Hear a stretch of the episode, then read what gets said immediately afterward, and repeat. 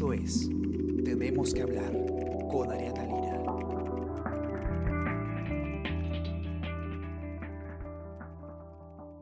Hola, muy buenos días. ¿Cómo están? Yo soy Ariana Lira y hoy tenemos que hablar del Consejo de Estado. Tenemos que hablar de esta importante reunión que han sostenido ayer el presidente Martín Vizcarra con el presidente del Congreso, Manuel Merino, y otros eh, presidentes de importantes eh, instituciones del Estado. ¿De qué se trata? Primero vamos a, conversar rápidamente para ponernos en contexto qué es esta reunión, en qué consiste el Consejo de Estado, para poder entender también la importancia que puede tener, ¿no? Eh, el Consejo de Estado es, es una reunión a la que convoca eh, el presidente y que reúne a los, las principales instituciones de los poderes del Estado, ¿no? Al Ejecutivo, eh, al presidente del Congreso, al presidente del Poder Judicial, eh, y, para qué se hace esto? Para poder, eh, entre las principales autoridades del país, poder coordinar y, conversar y dialogar eh, acerca de temas trascendentes en el país. En los últimos, durante la pandemia ya se ha convocado a varios consejos de Estado, debido a que se están tratando temas muy importantes y muy trascendentes. Y bueno, en este caso acudieron todos los, los quienes normalmente participan en el Consejo de Estado, que son, bueno, el presidente Vizcarra, el presidente del Congreso, Manuel Merino, el presidente del Poder Judicial, José Luis Lecaros, y también participaron la fiscal de la Nación, Zoraida Ábalos, pero eh, la, la, presidenta del Tribunal Constitucional, Marianela Ledesma, que también estaba invitada, no asistió. ¿Por qué? Porque una de las modificaciones que se han hecho eh, eh, de parte del Congreso, bueno, eh, no, no se ha hecho aún formalmente, ¿no? Pero una de las cosas que se ha aprobado en primera votación el último domingo ha sido justamente una, algo que en la práctica termina siendo la eliminación de la inmunidad de los magistrados del TC y la magistrada Ledesma decidió no acudir por este motivo. ¿Por qué se convocó a Consejo de Estado? Pues justamente por eso, por la crisis política que ha surgido eh, a raíz de eh, esta, esta aprobación en primera votación que se dio en el Pleno Extraordinario del Congreso del último domingo, que eh, modificó cinco artículos de la Constitución en menos de tres horas, una decisión que ha sido bastante criticada por su falta de debate suficiente, por la falta de toma de decisión con opiniones técnicas y más. ¿Qué es lo que ha pasado? Se ha convocado a Consejo de Estado y se han llegado algunos acuerdos y Sebastián Ortiz, de Política, del Comercio, eh, ha escrito la nota, él ha estado cubriendo este evento y además ha tenido fuentes que le han contado detalles bastante interesantes y vamos a ver qué ha pasado de puertas adentro en este consejo. ¿Qué tal, Sebas? ¿Cómo estás?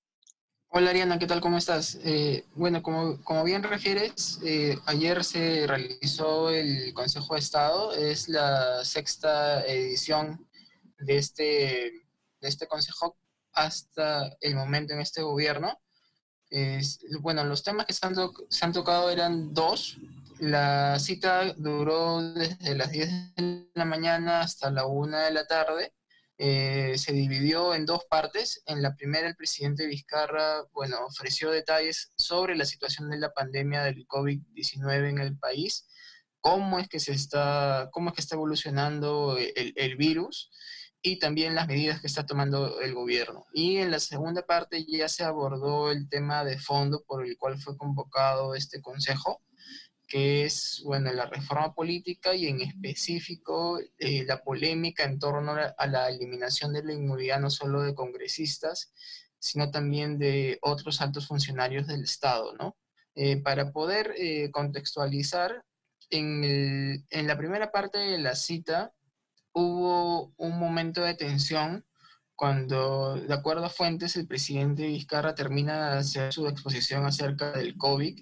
El presidente del Congreso, el señor Manuel Merino, hace uso de la palabra y señala de que, de que el gobierno no está atendiendo como debería a las regiones y destaca eh, Tumbes, ¿no? que es la región de la cual proviene Merino. Hace, hace unos días Merino justamente criticaba al presidente, que el presidente haya ido de viaje a Tumbes llevando cinco ventiladores, ¿no? Le parecía que era poco para las necesidades de su región.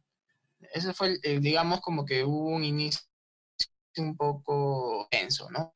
Luego, ya en la segunda parte, cuando ya el presidente aborda, aborda el tema de la reforma, de la reforma política, él reitera, bueno, las críticas que hizo que hizo de manera pública, ¿no? De que no, de que esta reforma, la reforma de los cinco artículos de la Constitución referentes al tema de inmunidad no se había realizado con el suficiente análisis, ¿no?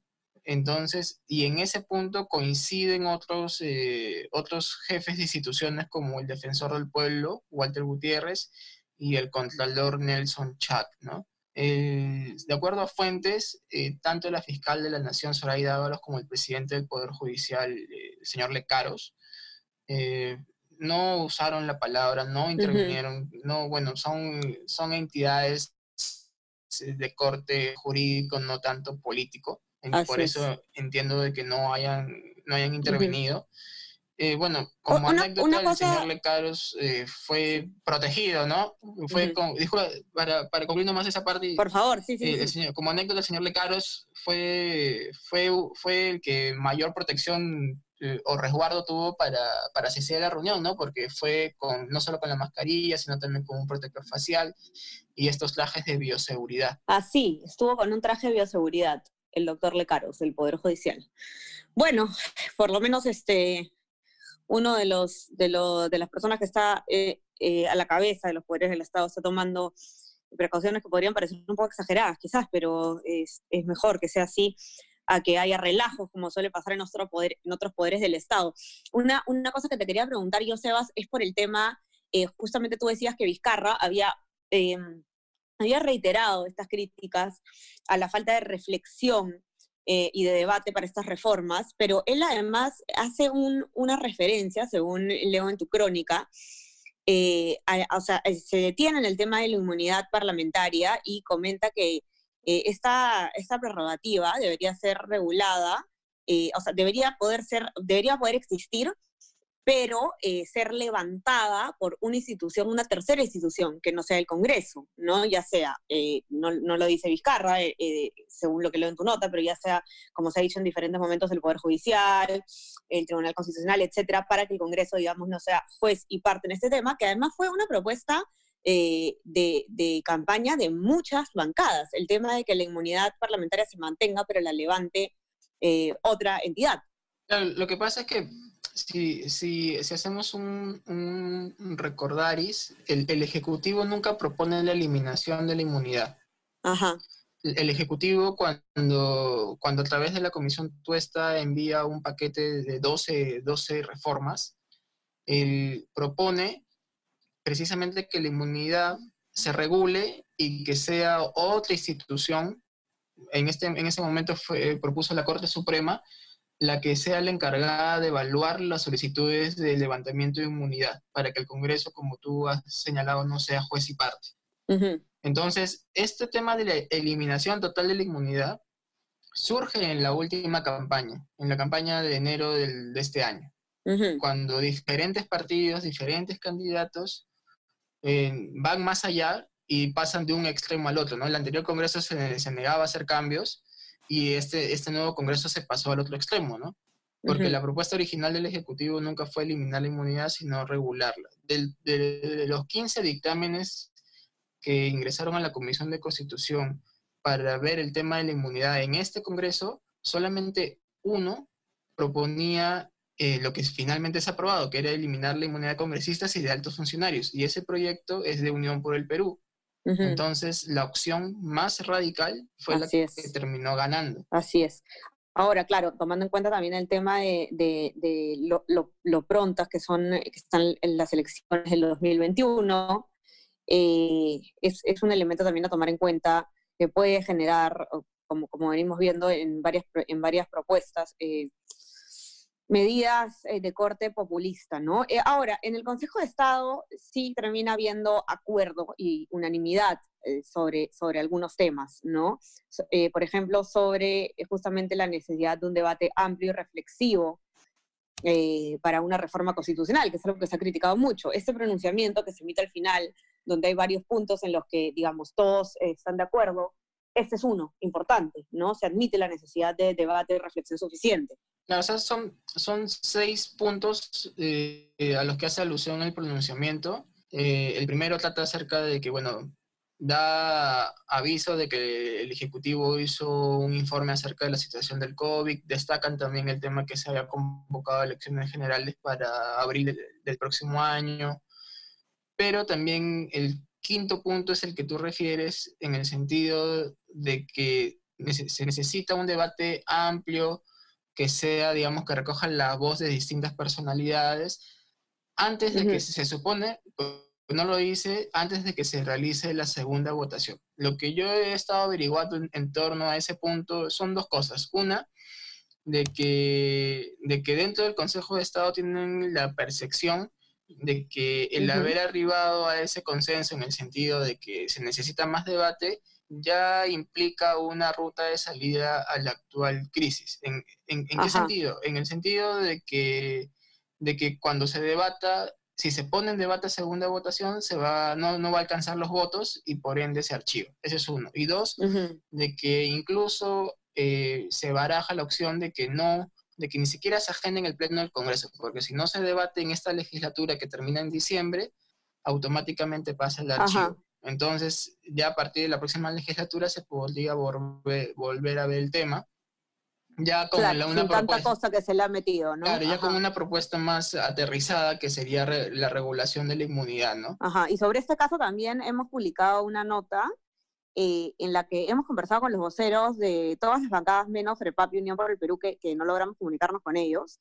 eh, en la que eh, le preguntamos a los voceros si es que después de todo este escándalo que ha habido de, tanta crítica, de las renuncias de los constitucionalistas y, o de, los miembros del Comité Consultivo de la, de la, Comisión de Constitución a raíz de todas estas reformas hechas de manera tan rápida, si estaban considerando votar de manera distinta en la segunda votación, ¿no? Y varios de ellos nos responden que sí, que el Partido Morado, por ejemplo, que había tenido un voto dividido, habían dos congresistas que habían votado a favor, ya iban a votar en contra. Eh, lo mismo en Podemos Perú, se iba a presentar una, una, un proyecto de ley alternativo y se iba a votar en contra. En Alianza por el Progreso también estaban considerándolo, estaban eh, dispuestos a, reflexionar sobre el voto, entonces sí podría ser bastante, bastante probable que, no, no, esta reforma no, sobreviva en la siguiente legislatura, y eso es lo que se va eh, a, tener, a tener que ver pronto. Ahora, eh, también otra cosa, Sebas, que yo me entero por tu nota, es que en, uno de los eh, hay un, tema que pasa tras bambalinas, ¿no? Que es que el, borrador de pronunciamiento incluía la posibilidad de que la reforma sobre la inmunidad retorne a la Comisión de Constitución y Reglamento. Finalmente este punto no se incluye. ¿Qué es lo que pasó ahí? Sí, el, borrador eh, incluía una línea en la que se decía de que, bueno, no solo, no solo era necesario que haya un amplio debate, sino de que como parte de este amplio debate se esperaba que, la iniciativa de inmunidad regrese a la Comisión de Constitución. Entonces, cuando, ese, cuando el texto llega de esa manera al Congreso, en el Congreso, eh, bueno, se niegan a firmar el pronunciamiento, ¿no? Dicen de que no, que el, el Congreso es un poder autónomo y que no puede estar condicionado ni siquiera al Consejo de Estado. Entonces, por eso es de que condicionan la firma al retiro de ese renglón. Una vez que se, Entonces, se retira esa línea, es el que condiciona esto. Sí, bueno, me imagino que ha sido eh, la mesa directiva, ¿no? Porque una vez que terminó el Consejo de Estado, me parece que el presidente del Congreso fue a informar a la mesa, a los integrantes de la mesa directiva los, los acuerdos a los que se habían arribado, ¿no? Entonces eh, ponen reparos y dicen de que se retire para que se puedan sumar el pronunciamiento. Por eso también es que el pronunciamiento demoró en salir. Ah, ok, ok. Y, otra cosa que se respalda unánimamente en el, en el, pronunciamiento es la votación, otra votación importante que se dio, que es eh, la que determina, eh, la que incorpora el impedimento como impedimento para postular a cargos de elección popular el tener una sentencia por un delito doloso en primera instancia. Consejo de Estado unánimamente respalda esta votación. Sí, o sea, digamos de que, de que dentro de las, de las dos reformas que, constitucionales que se aprobaron el día domingo, la que no tenía ningún tipo, digamos, de cuestionamiento, era precisamente esa, ¿no? La, eh, que se incluía el artículo 34A y 39A en, la Constitución.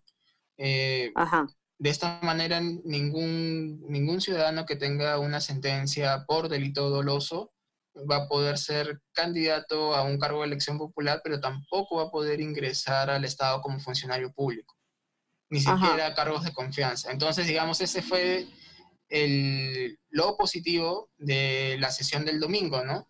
Que se fue, que bueno, digamos, se vio ensombrecida por el tema de la inmunidad. Entonces, también en el documento dicen que se espera de que se vote, que se ponga en el Pleno a debate la segunda votación porque solamente tienen hasta el 28 de septiembre para realizar la segunda votación. Esto con el fin de que pueda, pueda estar vigente para la elección de abril del próximo año. Si lo hacen después del 28 de septiembre, ya no sería para las elecciones 2021, sino para las elecciones 2022. Entonces, justo eh, la Junta de Portavoces... Del 2026. No, 22, pues, porque también hay elecciones regionales y municipales. Ah, para las elecciones regionales, claro. Claro, claro. Entonces, eh, entonces, la Junta de Portavoces tiene en su agenda de la sesión de mañana este tema, de, debatir si pone o no en el próximo pleno, que sería el día lunes, eh, la segunda votación de, la, reforma constitucional de impedimentos. Ok. una última cosa, Sebas, ya eh, para cerrar, es que me llamó a mí particularmente la atención, es que tú comentas que, un, que, fuentes eh, tuyas te, dijeron que, el primer ministro Ceballos había en el Consejo de Estado brindado información de inteligencia que relaciona a ciertos partidos del Congreso con organizaciones antisistema. Eh, ¿De qué se trata esto? Sí, eh, lo que pasa es que cuando Vicente Ceballos interviene, indica de que él no cree que el Congreso eh, tenga una posición contraria al gobierno, ¿no? Sino de que el Congreso tiene una posición en contra del sistema. Y ahí es cuando, cuando señala de que según datos de la, de la DINI, hay cuatro agrupaciones que, que están, digamos, reuniéndose o recogiendo o teniendo algún tipo de aproximación con organizaciones antisistema en el interior del país. Entonces, bueno, vamos a ver si es que más adelante el señor Ceballos anima a, brindar más detalles sobre ese tema, ¿no? Un poquito más de detalles, ¿no? Porque es una acusación además este, no, no poco ligera. Bueno, eh, bastante completo, Sebas, así que ya saben cómo va evolucionando este, esta crisis política. Esperemos que de hecho sea eh, un, mecanismo de salida, eh, que, esto no escale más y, definitivamente sí que haya reflexión. Vamos a seguir viendo cómo se desencadena este tema. Los que nos escuchan, entren a, nuestra web, www.elcomercio.p, para que puedan leer los detalles de lo que ocurrió ayer en el Consejo de Estado y las demás notas que, tienen que leer para estar suficientemente informados.